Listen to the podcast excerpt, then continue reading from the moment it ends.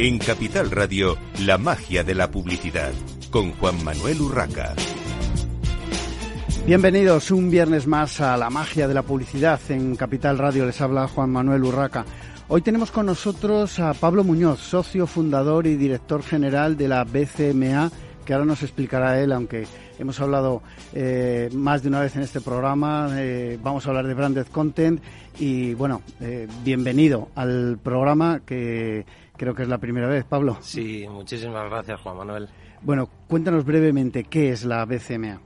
Pues la BCMA es la Asociación Española de Branded Content. Realmente es el capítulo español de una asociación que nació en el Reino Unido hace más de 20 años y que nosotros fundamos en el 2015 ya ya siete añitos en, España, más o menos los mismos que, más o menos, que se ha puesto de moda, por decirlo de alguna manera, todo esto del, branded content y que se está utilizando como una herramienta potente de marketing, además. Sí, bueno, eh, la verdad es que decimos siempre que, que estamos en un momento de ya de consolidación y de madurez del branded content en España.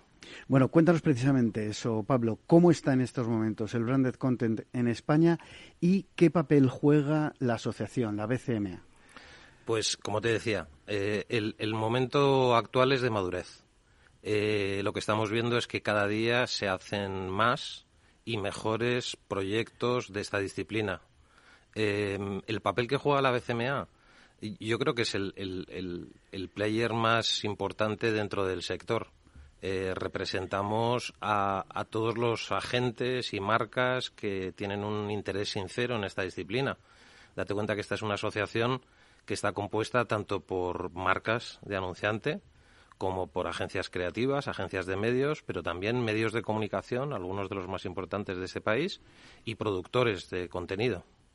Fíjate que hablabas de que está formada, entre otras, eh, entre otros tipos de, de empresas, digamos, por agencias de medios. Ayer en la presentación, bueno, la celebración de, Navidad de una de las grandes agencias de medios eh, representadas en, nuestro país, eh, hicieron muchísimo hincapié en el, en el branded content, en, el auge que, que ha tomado y en cómo ellos, a pesar de que mm, tenemos siempre la idea de que las agencias de medios son las grandes centrales de compras y demás, además tienen que preocuparse de, del tema del, branded content.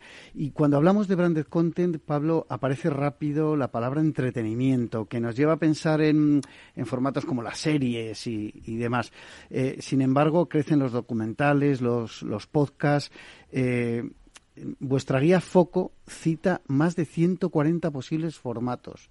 ¿Cómo, está este, este panorama? Bueno, primero un comentario con, respecto a la palabra entretenimiento, que a veces la, traducción directa del inglés no, no, no, favorece, ¿no?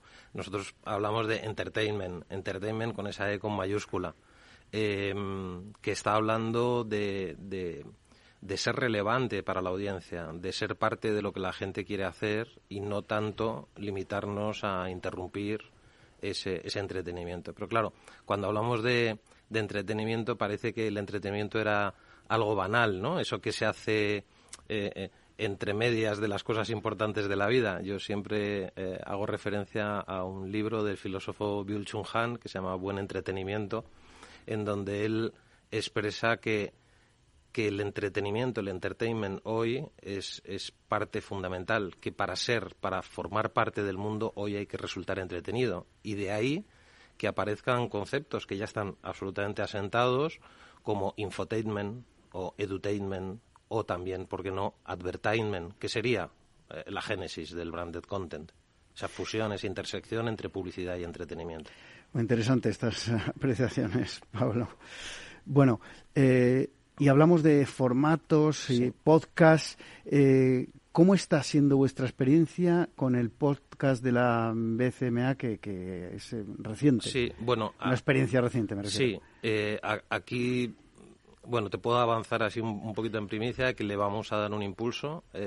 sabes que la BCMA trabaja de manera absolutamente colaborativa entre todos sus socios y tenemos, tenemos a, varios socios eh, que, llevan tiempo trabajando en cómo darle un nuevo impulso.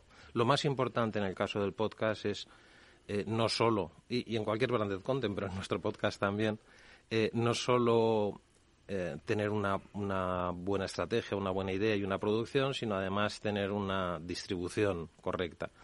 Nos gusta emplear esta expresión que dice que, que sí, que el, el, content es king, pero distribution es kong. Es decir, la distribución es muy importante. Con lo cual, en nuestro podcast ahora mismo lo que estamos trabajando es en un plan de apoyo eh, para distribuirlo y promocionarlo más y mejor. Y, perdona, respecto antes que, me estabas preguntando sobre los formatos, efectivamente, la guía Foco, que además eh, eh, recomiendo a, todo el mundo que, entre en nuestra página web y, vea la guía Foco, em, lo que sirve es de inspiración a cualquier creativo, a cualquier marca, eh, a cualquier empresa que quiera realizar proyectos de branded content para que vea todas las posibilidades que hay. Nosotros hemos categorizado el branded content en formatos audiovisuales también en formatos sonoros, en formatos editoriales, en formatos eh, interactivos, eh, en formatos de experiencias en vivo. Eh, y es cierto que, se está viendo más una tendencia hacia documentales o podcasts. Es normal, pero tenemos muchísimas otras experiencias. recientemente acabo de ver que, que la agencia Candy Store acaba de lanzar una serie que han presentado eh, para Sanitas o, por poner otro ejemplo, eh, Discovery Canaria Island, que se ha estrenado, que es para la Oficina de Turismo de Canarias, de la, de la agencia Media Brands Content Studio, y que se ha, y que se ha estrenado en Rakuten en, en, 140 eh, mercados, ¿no?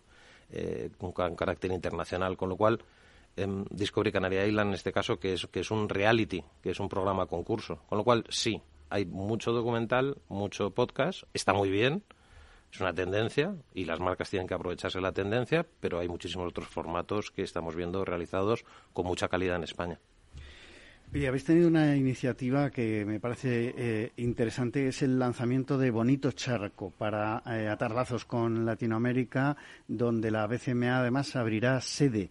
Eh, ¿Qué significa que la TAM, digamos, es un paraíso ahora para, para, para crecer? Bueno, em, esto parte del el buen trabajo que está haciendo BCMA en España ha provocado que los headquarters de, BCMA en Reino Unido nos hayan dado la, eh, eh, como agente exclusivo para abrir eh, sedes, capítulos de la BCMA en Latinoamérica. Lo, primero que hemos hecho es con, la ayuda de Roger Casas Alatriste, que es nuestro vicepresidente de Relaciones Internacionales, estamos impulsando la creación, el lanzamiento de BCMAs en países latinoamericanos.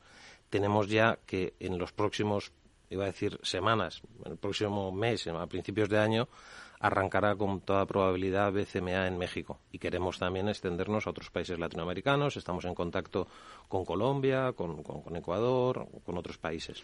¿De alguna manera será eh, tutelado desde España o, como debe ser, digamos, eh, son, independientes?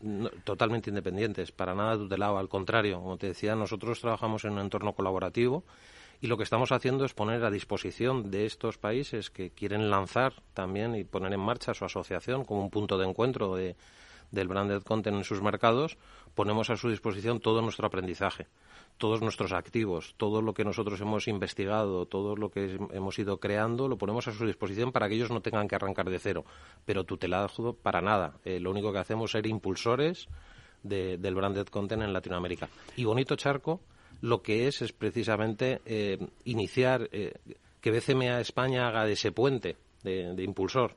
Y lo que hemos hecho es eh, crear este, este formato, que es un formato híbrido, donde hacemos un evento presencial y con, público, con parte de nuestros socios aquí en España, pero también con conexiones vía, vía Twitch, con, con agentes en Latinoamérica como punto de encuentro, como, como, como puente, como acercamiento, ¿no? Y entonces, Bonito Charco son conversaciones sobre branded content entre Latinoamérica y, España.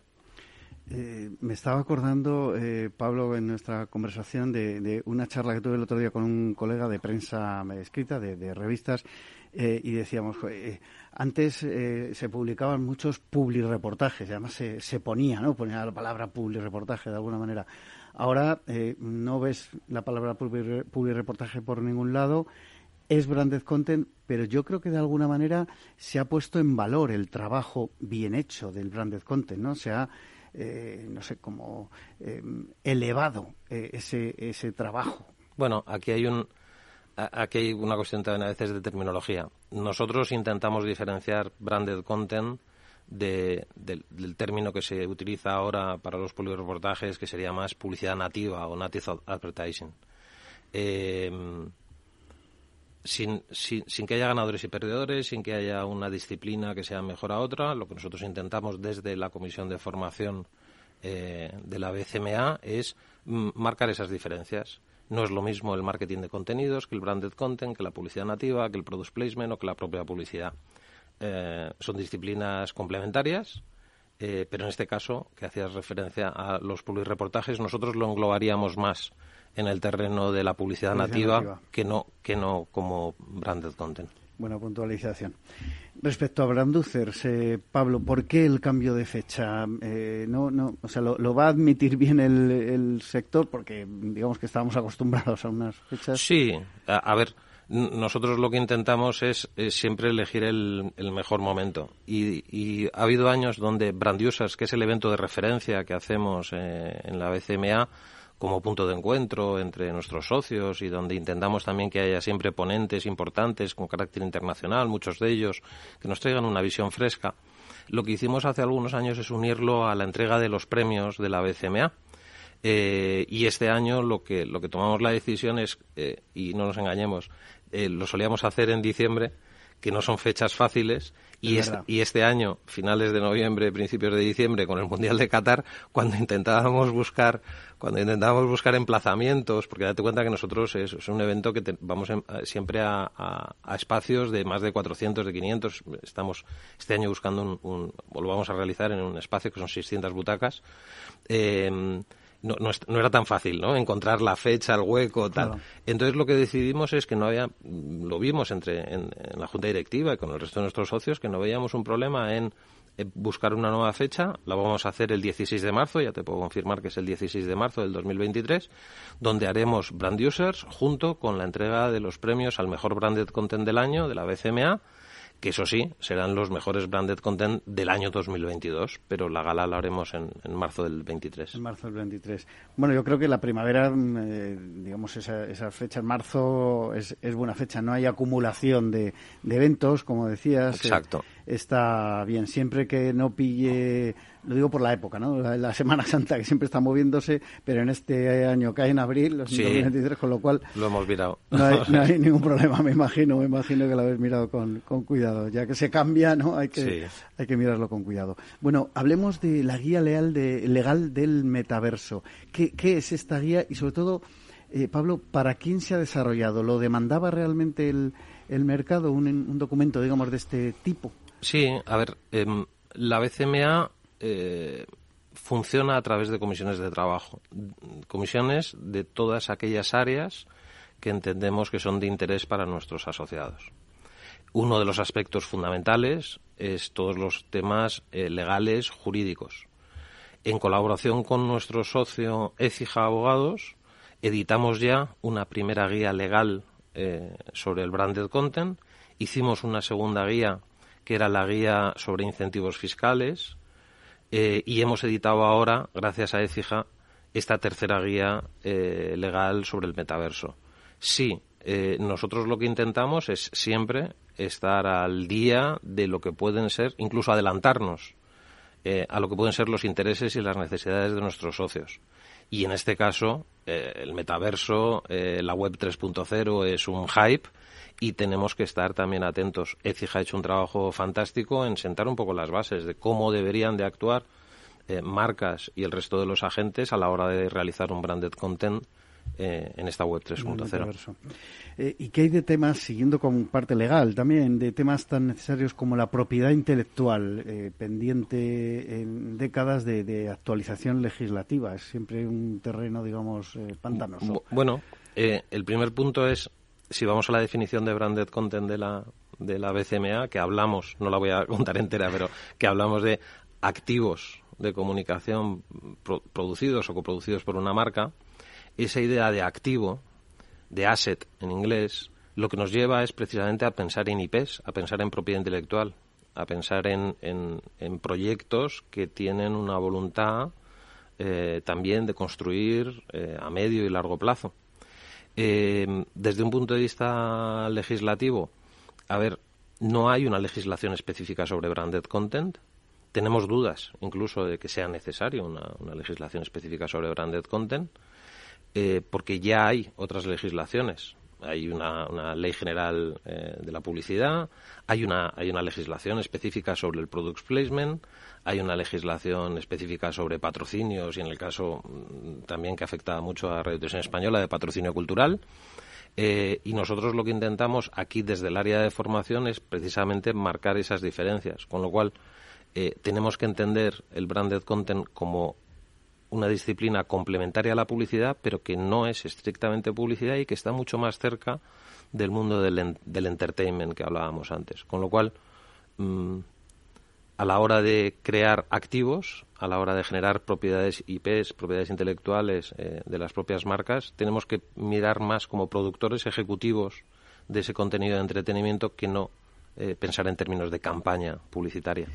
Incluso a veces se habla de que en Europa en general tenemos demasiada legislación eh, sobre muchas cosas, a lo mejor tampoco hace falta, ¿no? Como, como decías, ya está bastante legislado el, entorno, por lo menos. Lo, que sí está claro es que si algún día el legislador eh, quiere hacer algún tipo de consulta sobre branded content, la BCMA es ya el agente eh, imprescindible y necesario con el que hablar para, para, poder, para poder sentar esas bases. ¿no?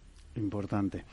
Bueno, cuéntanos un poco de cómo está la asociación en estos eh, momentos. ¿Cuántos socios tenéis? ¿Qué perspectivas de, desarrollo eh, contempláis? Eh, hablábamos de, bueno, pues siete años ya, pero evidentemente esto está en auge y entiendo que, tenéis buenas expectativas. Cuéntanos. Sí, mira, te hago una, te hago una mirada hacia atrás. hablábamos que arrancamos la BCMA en el 2015.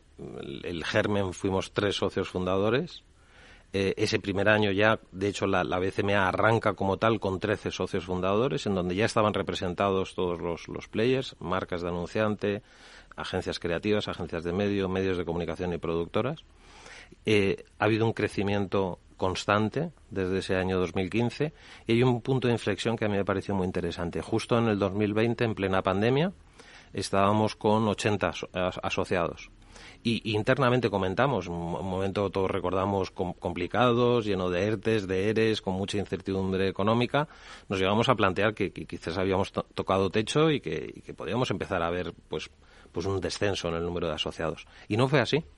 Eh, del 2020 al 2021 crecimos de 80 a 89 socios en plena pandemia y actualmente eh, somos 94.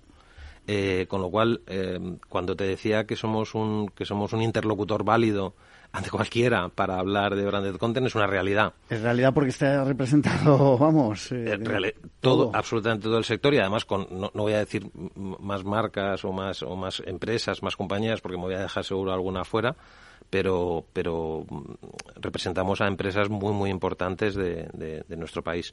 Em, y nuestro objetivo, seguir creciendo. Creemos que, bueno, mm, esperamos llegar a, a, pasar el umbral de los 100 socios a principios de año y, seguir y seguir creciendo porque seguimos aportando valor a los socios. en una asociación, lo sabes, eh, no, no, no, formas parte si no estás obteniendo un, un beneficio, un, aporte de valor, ¿no? Es, es difícil a veces justificar ante los directores financieros de las empresas porque estás pagando una cuota de una asociación y nosotros lo que hacemos es demostrar con entregables, con, con, con, papers, con estudios, eh, con reuniones, eh, y con ese trabajo colaborativo que hacen todos nuestros socios que realmente hay un aporte de valor. Eh, se nos va acabando el tiempo y no me gustaría que eh, lo terminásemos, que te fueses sin que nos cuentes un poco sobre los datos de inversión del branded content y cómo, cómo está el balance pues mira, ahora mismo. Hemos presentado hace nada, esta semana, eh, el, último estudio, la séptima edición del Content Scope, que es el estudio que hacemos todos los años en colaboración con Scopen, eh, eh, para tener el pulso y, ver la evolución de cómo está el branded content y tan solo por, por, darte dos datos, pues mira, el, coste medio por acción en el 2020 estaba en 170.000 euros y, sin embargo, ha subido casi un 12% y en este 2020 el análisis nos dice que el coste medio por cada proyecto de branded content está en torno a los 190.000 euros. Pero si eso lo llevamos al número de, a la media de acciones que hace cada uno de, los agentes en branded content, ha subido de una media de 2,3 a 2,8, es decir, se ha incrementado en, en más de un 20%, lo que hace que la inversión total por cliente haya subido de, de los 390.000 aproximadamente que estaba en el 2020 a más de medio millón de euros, eh, con lo cual es un incremento de un, de un 30 y pico por ciento. Eh, Cada vez se está invirtiendo más en branded content, eh, tanto, en, tanto en inversión como en el número de proyectos de branded content que se están que están realizando las marcas. Perdona, Pablo, nos estabas dando mm, datos de referencia de 2020 eh, con 2021. De, 2022. 2022 ya. Sí, sí, sí. Vale. Eh, o sea, estoy dándote referencia de dos años, del 20 al 22. 20 y 22. Sí, básicamente porque el estudio que nosotros hacemos es un año, eh, es un estudio que se, se, le pregunta a directores de marketing, bueno, a marcas, y otro año agentes. Entonces estoy comparando el este último estudio que es con el 2020. con, con Pero vamos, eh, el resumen sería que cada vez se está haciendo más proyectos de branded content, eh, tanto en número y como la inversión dedicada a esos proyectos.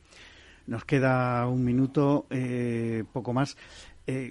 una pregunta obligada y, típica en estas fechas. ¿Nos puedes avanzar un poco cómo será el cierre de año y previsión para 2023? ¿Qué, qué esperáis desde BCMA?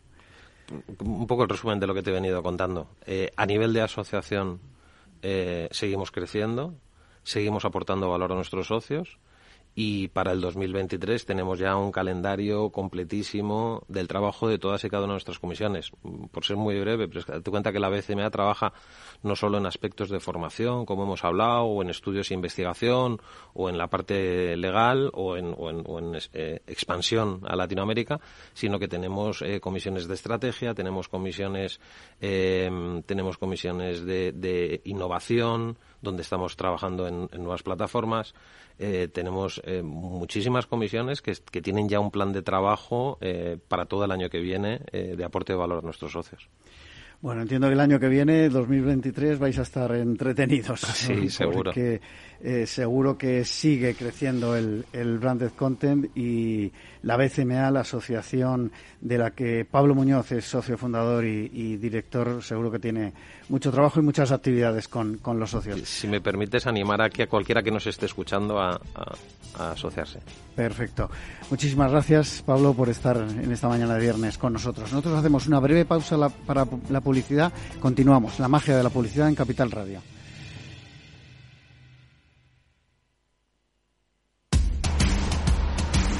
No pierdas detalle de todo lo que afecta a tus inversiones y a tu bolsillo. Toda la información en Mercado Abierto con Rocío Arbiza, de 4 a 7 de la tarde en Capital Radio.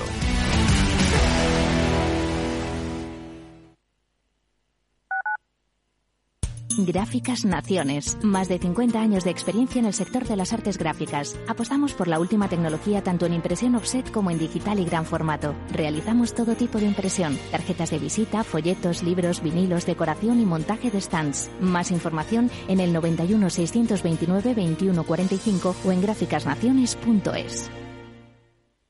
Capital Radio. Siente la economía.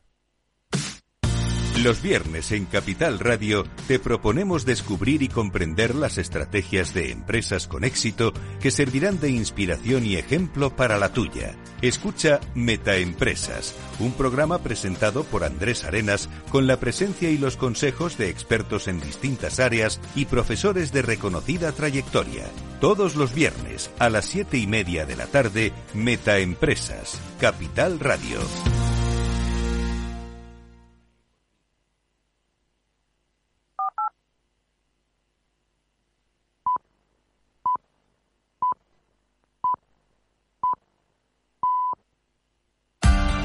Capital Radio. Escucha lo que viene.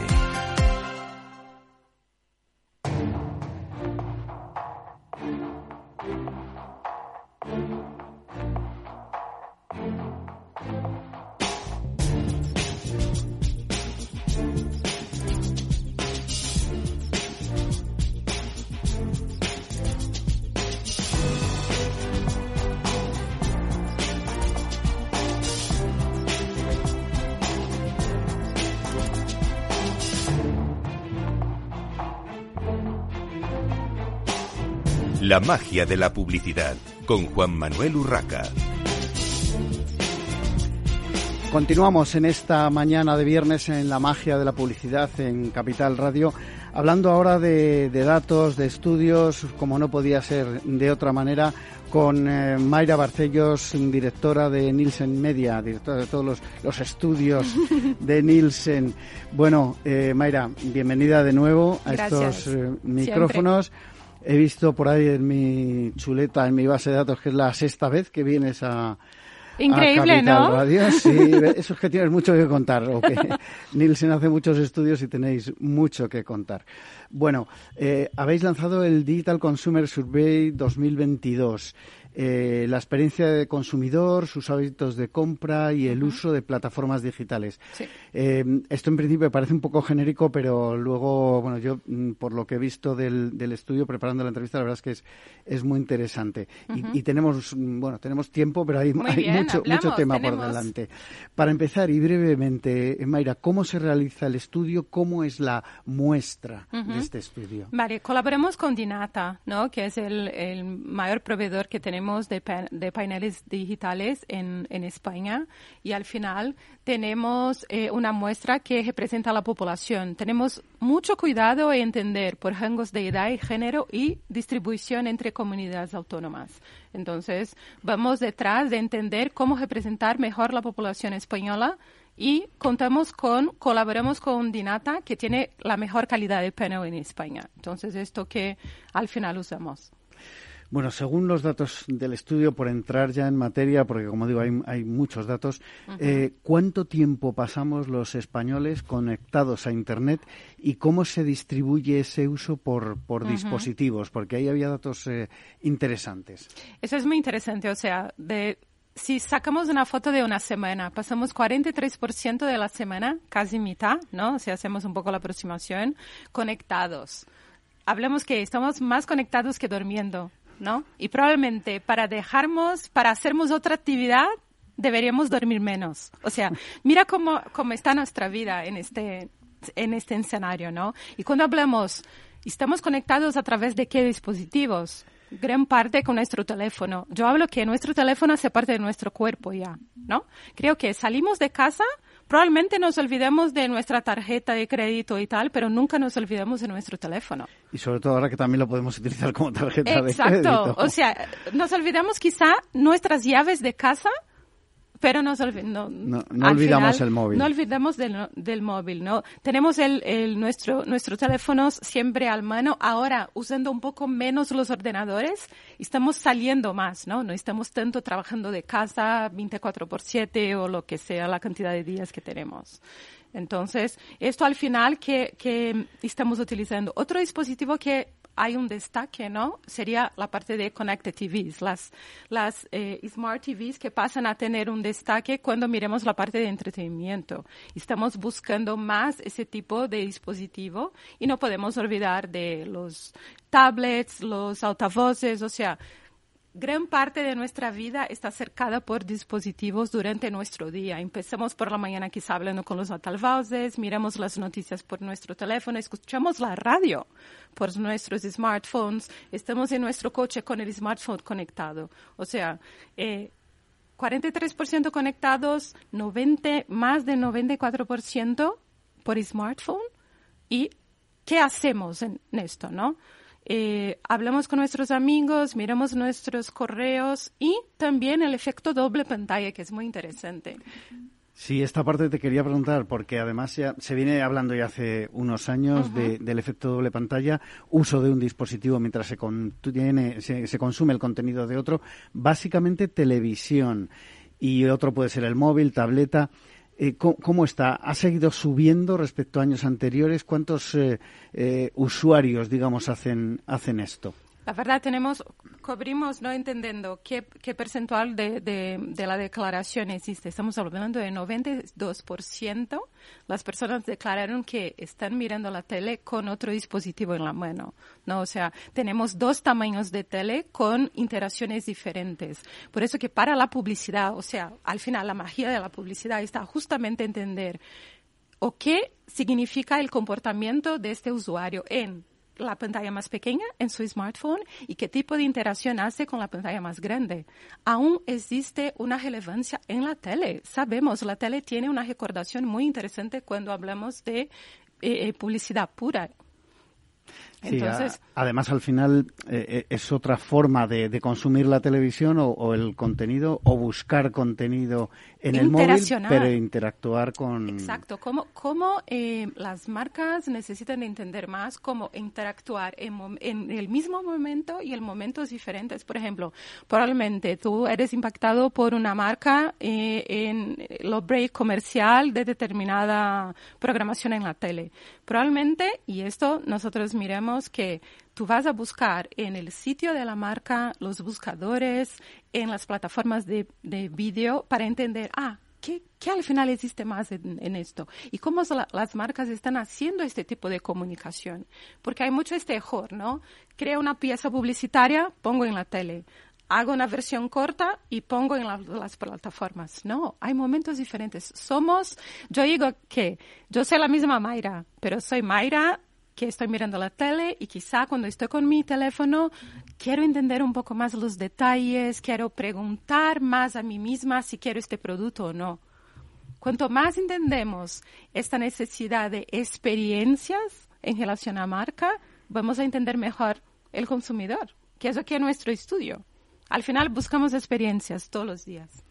Y además yo creo que esto ha cambiado en cuanto a rangos de edad, ¿no? A nivel demográfico, eh, antes se hablaba que los jóvenes eran los que estaban continuamente conectados al, al móvil, eh, sobre todo en las redes sociales, mientras eh, consumían otros contenidos, a lo mejor en la pantalla grande, pero yo creo que esto mm, se ha trasladado claramente a cualquier rango de edad, hacia abajo y sobre todo también hacia arriba, porque ya todos estamos de alguna manera buscando o complementando información. Eso es interesante, Juanma, que, había dicho, ¿no? Es complementando nuestro día a día para mejorar nuestra experiencia de vida, quizá. No, yo, yo hablo, mi padre, por ejemplo, YouTube es su, su nueva descubierta y cómo esto interactúa y cómo está amplificando su alcance junto a sus amigos, por ejemplo. Interesante.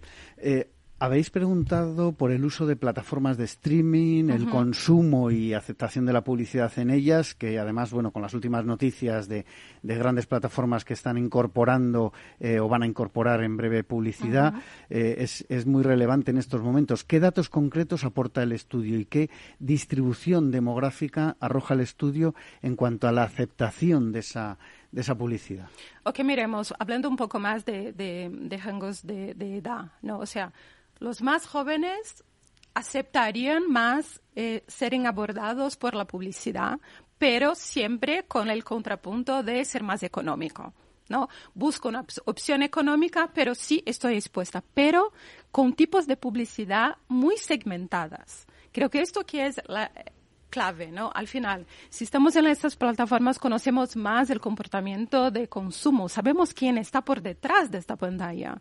Las marcas tienen que entender, primero, qué tipo de publicidad y qué formato creativo voy a abordar este consumidor. Entonces, retomando un, poco, un poco los datos más claves. Cuanto más joven, más abertura, pero con algo mucho más volcado a descuentos, un precio más convidativo para que yo sepa que esto sí hace parte de mi, de mi, de mi perfil. Eh, pero en forma general, 41% eh, estaría dispuesto a pagar más, pero no tener publicidad. O sea, aún es un volumen. Es una tendencia importante. Es una tendencia importante. ¿No? Y 27% sí estaría, estamos hablando 30%, estaría abierto, pero con un descuento. Entonces, hay que pensar muy bien. Y todo lo que escuchemos de, de nuestra muestra fue, queremos algo muy segmentado y muy customizado y personalizado. Esto me recuerda, Mayra, la conversación con eh, gente del sector, sobre todo de agencias de medios hace unos años y también algunas marcas, que se hablaba mucho de la saturación de los spots en, eh, televisión y eh, el discurso siempre era, no, pero es que la publicidad aporta valor porque enseña, eh, descubre nuevos productos, etcétera.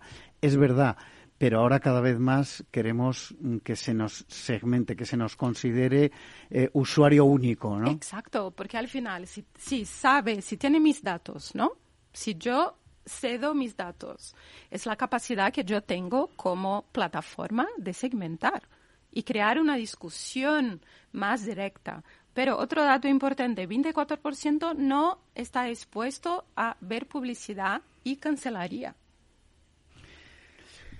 Cambiando un poquito de tema, mira, que me ha llamado la atención un, tema sobre el que habéis preguntado, que es el eh, que el nuevo modelo de, suscripción eh, está traspasando ámbitos de servicios eh, más o menos, digamos, reconocidos o aceptables hasta hace unos años para llegar incluso al mundo del retail. Y aquí eh, yo personalmente no lo entiendo. O sea, me, parece pagar por adelantado por algo que no sé si compraré, ¿no? ¿no? No, sé, es un poco... Y además la razón más aceptada, según los datos del estudio, que es eh, que, bueno, pues eh, así lograré un posible descuento. no sé por qué no esperar a un Black Friday o a una rebaja de enero o de verano como toda la vida. ¿Qué, razones habéis encontrado bajo esta tendencia? ¿Qué, se desprende de esto? Miremos esta tendencia, ya es algo como de día a día en Estados Unidos, miremos mucho, en China, o sea, los grandes mercados que al final tenemos que estar, pero entender qué va a pasar en la cultura española, ¿no? Aquí no es ni tanto, no es como club de compras, que sería mucho más con foco de descuentos, y sí la personalización, la customización y la experiencia, o sea, recibir algo para ti, por ejemplo, si tú te gusta eh, eh, camisetas azules con amarillos, es entender que tú puedes usar también un pantalón que va a machar con esta camiseta azul y amarillo. Es un poco, ¿qué puedo ofrecer yo como tienda que te entienda más y te sorprenda? Que esto pasa a ser más un momento de entretenimiento también y descubierta, no solo un momento de descuentos puros y duros. ¿No? Es un poco llevar a la casa de la persona algo que pueda sorprender. Y con esto enganchar más. Eh, creo que es mucho más de engagement y proporcionar experiencias diferenciadas con ofrecimiento de otros productos, lanzamientos, do que puros descuentos. Bueno, pero el engagement muchas veces se ha trabajado desde otro, mm, eh, o sea, con, con, otras herramientas, con las tiendas físicas, por ejemplo. Entiendo que las marcas de todas formas saldrían beneficiadas, porque al final si hay ese compromiso también por parte del eh, esa fidelización por parte del consumidor, mm, bueno, tendrá su tendrá su relevancia. Y la parte y la parte de, de servicios es cómo mejorar la experiencia dentro de un, propio restaurante, las colas, un producto que quiero hacer lanzamiento, o sea, entender cómo llevar más las experiencias para tiendas, para restaurantes y para la casa del consumidor. Bueno, eh, Vamos a repasar los hábitos de compra online en cuanto a frecuencia y sectores con más actividad de los consumidores. ¿Qué datos demográficos podemos destacar en, este aspecto, Mayra? Mira, cuando hablamos, cuando hablamos de hábitos de compra, eh, sabemos que moda, moda aún tiene su destaque increíble y, y, dentro de las mujeres, o sea, es la preferencia, ¿no? Un destaque muy interesante que 2020, 2021 pasamos por situaciones y todos sabemos, ¿no?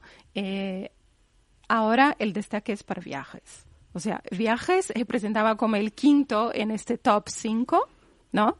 Eh, eh, año pasado. Hoy está en top 3. Y con una representatividad entre hombres acima, como, con más de 40 años. O sea, hay una movimentación de, sí, se puedo, ¿no? Sabemos que estamos viviendo en un momento difícil para todos, pero sí puedo. Y es, está en la cesta de compras la parte de viajes. Y con destaque para hombres con más de 40 años, mujeres sabemos que tienen una representatividad increíble, moda, belleza, viajes, la parte de cuidado personal y alimentación. Estos son los top 5 que tenemos, ¿no? Eh, sabemos que la población económicamente activa tiene su representatividad. Hay destaques para hombres en la parte de viajes, la parte de moda y belleza, la parte de mujeres y alimentación hay muy pareo entre hombres y mujeres. Pero es un poco eh, eh, qué, vamos, qué vamos a entender o qué va a pasar en los próximos meses con esta nueva realidad económica que tenemos. Es curioso porque, como decías, con la incertidumbre que hay, eh, yo creo que mm, eh, somos conscientes todos, pero al mismo tiempo el, el poco o mucho dinero que tengamos eh, lo queremos gastar en ese ocio y, y el mes que viene ya veremos qué pasa. Es un poco, vamos a aprovechar ahora y, y después nos arreglemos, pero entender un poco, tenemos mucha curiosidad en qué va a pasar en el primer cuarter, ¿no? Del próximo año en términos de hábitos de compra también. Sí, veremos, veremos qué pasa este año con esas rebajas de enero. No sé cómo, cómo van a ser. Mm, ya lo veremos, porque en cualquier caso eh, hay voces últimamente que dicen que las eh, mm, super negras eh, previsiones de hace unos meses no se están cumpliendo justo en este final de año, con lo cual auguran que no va a ser tan duro como nos decían. Pero bueno, esto puede cambiar. Todo, todo, todo hay que esperar, ¿no? Y lo importante es saber cómo nos adaptamos, ¿no? Y creo que adaptemos nuestra realidad a muchas cosas. Eh, María, hay otra otra cosa que eh, la sostenibilidad, que es algo que a mí siempre me ha llamado la atención desde que se intentó o desde que se metió, digamos, en el mundo del, del marketing. eh, la sostenibilidad vende o es puro marketing también desde el punto de vista del consumidor. Eh, el 64% de los consumidores, según el estudio, dice que sí impacta en su decisión de compra, eh, pero al final los precios eh, y otros condicionantes nos frenan a todos. Claro, aún tenemos que 30, 37% no que declara que no compra. ¿Por qué? Primera razón, los precios son elevados, son considerados elevados porque quizá las marcas no son capaces de comunicar por qué son elevados, ¿no? Porque claro, hay una cadena de producción, hay un paquete, hay toda la parte que sí hay un coste elevado y hay veces que no. Entonces, creo que hay una oportunidad de aprendizaje que las marcas están dejando de aprovechar, ¿no? ¿Cómo es?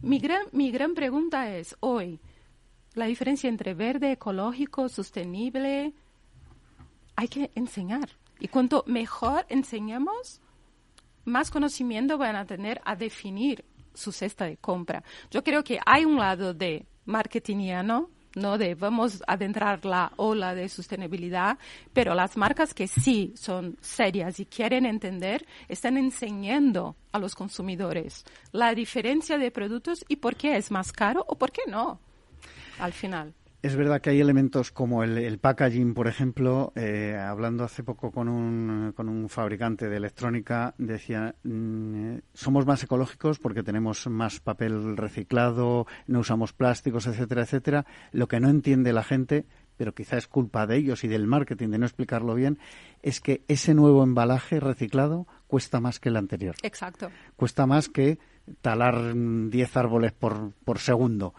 pero claro, hay que explicarlo porque los consumidores no, no tenemos por qué saber de todo, ¿no? Exacto. Y también es verdad que se ha utilizado durante mucho tiempo ese greenwashing que, del que hemos hablado muchas veces. Por eso que yo creo en, en, aprendizaje, ¿no? Y, y, proveer a la población los significados de cada término y cuánto esto impacta en su consumo. Y quizá hay una tendencia de se consumir menos determinado producto, se consumir más de forma local, ¿no? Yo durante la pandemia tomé la decisión, quiero consumir más local, voy a ayudar el comercio local, el restaurante local, el productor local. Esto es una forma de ser sostenible. No es solo comprar cosas que son de papel, y sí actuar de forma local.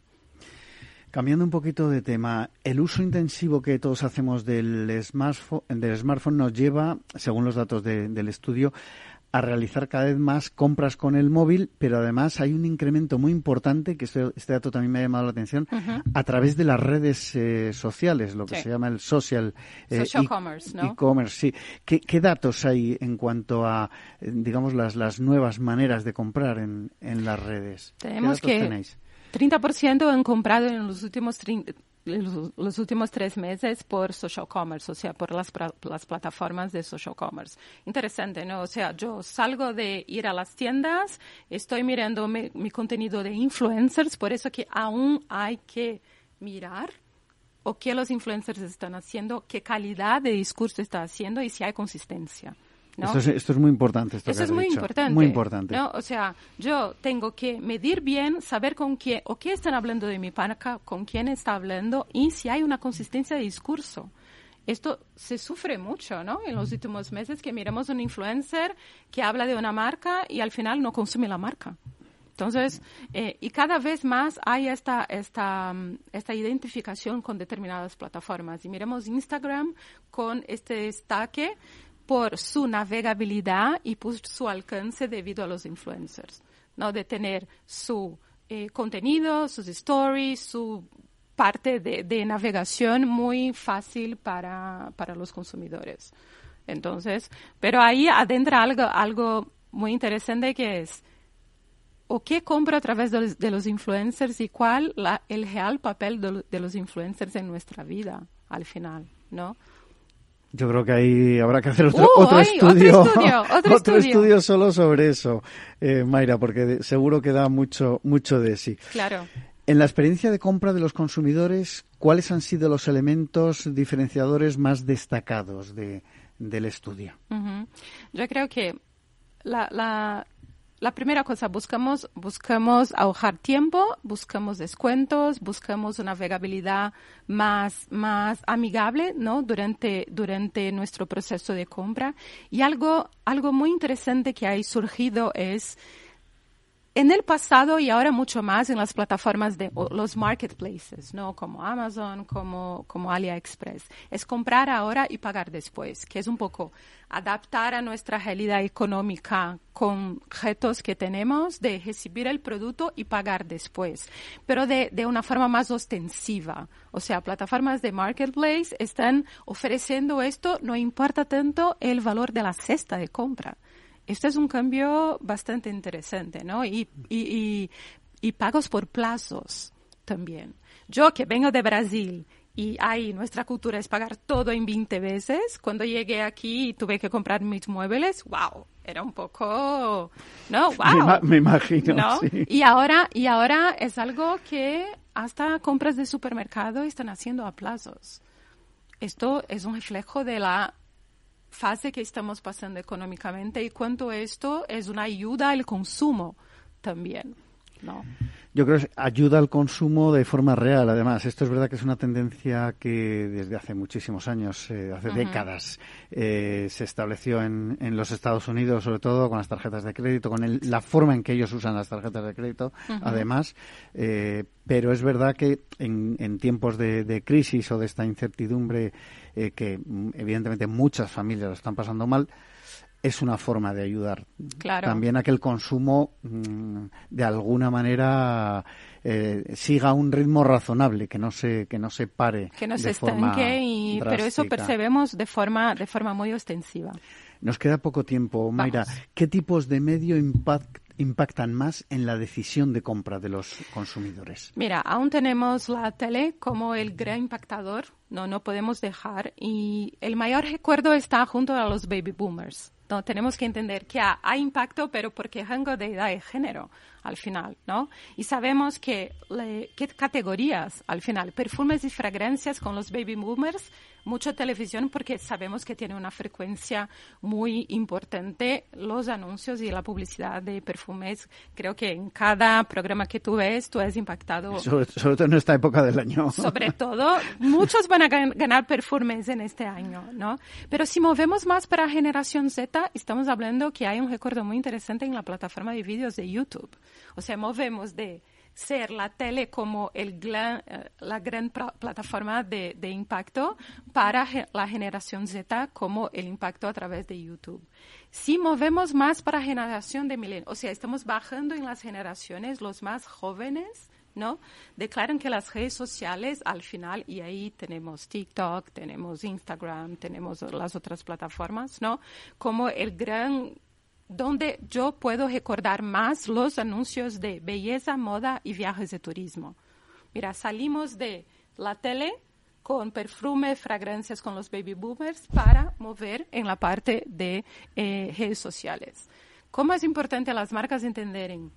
Tengo un determinado producto, tengo que ir a detrás de esta composición de plan de medios.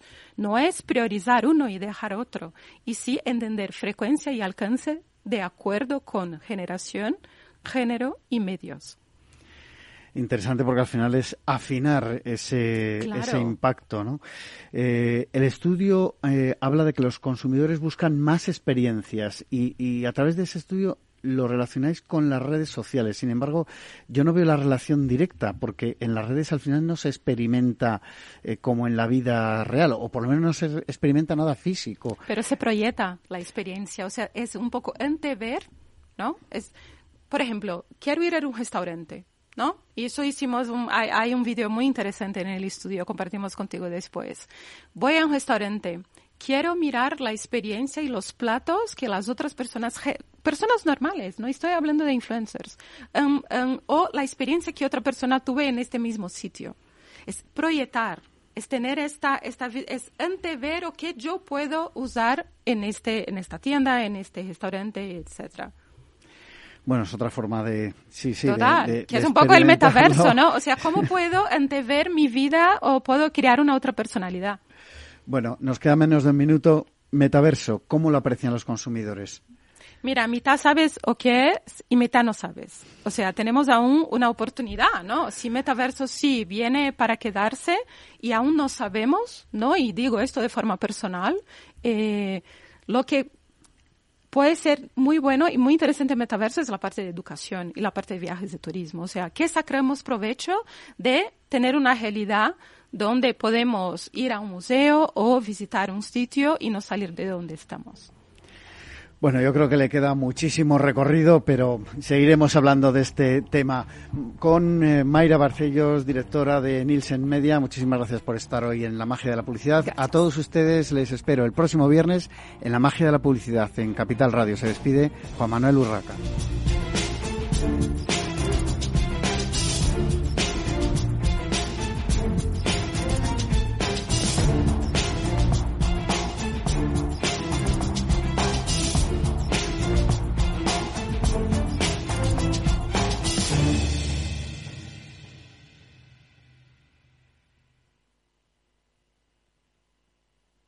En abril, aguas no vi. El cambio climático lo ha cambiado todo y los riesgos son más y más imprevistos, como las sequías o el pedrisco. Por eso necesitas un buen seguro agrario. Contrata tu seguro de herbáceos, ahora con 10 puntos porcentuales más de subvención. Agroseguro, trabaja sobre seguro.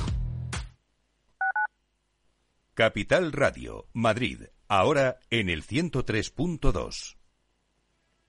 Disfruta de la mejor cocina gallega en Montes de Galicia. Todo un clásico moderno en el barrio de Salamanca. Disfruta de la variada dieta atlántica, de las mejores carnes y pescados tratados con respeto y transparencia y regados con una de las mejores bodegas de la zona. En grupo, en familia o en pareja, Montes de Galicia te ofrece el espacio perfecto en cada ocasión.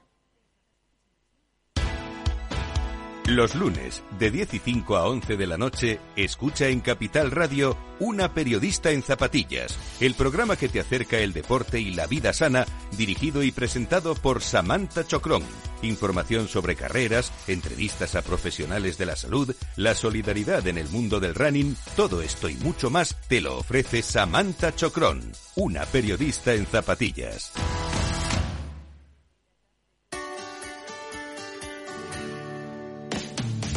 Todos los viernes a la una de la tarde en Capital Radio tienes una cita con Humanos en la Oficina, el programa de radio más divertido y de mayor influencia en el mundo del capital humano, donde las empresas y organizaciones dan voz al talento que trabaja día a día en la oficina. Un formato pionero creado por el galardonado speaker internacional Miguel Ángel Pérez Laguna.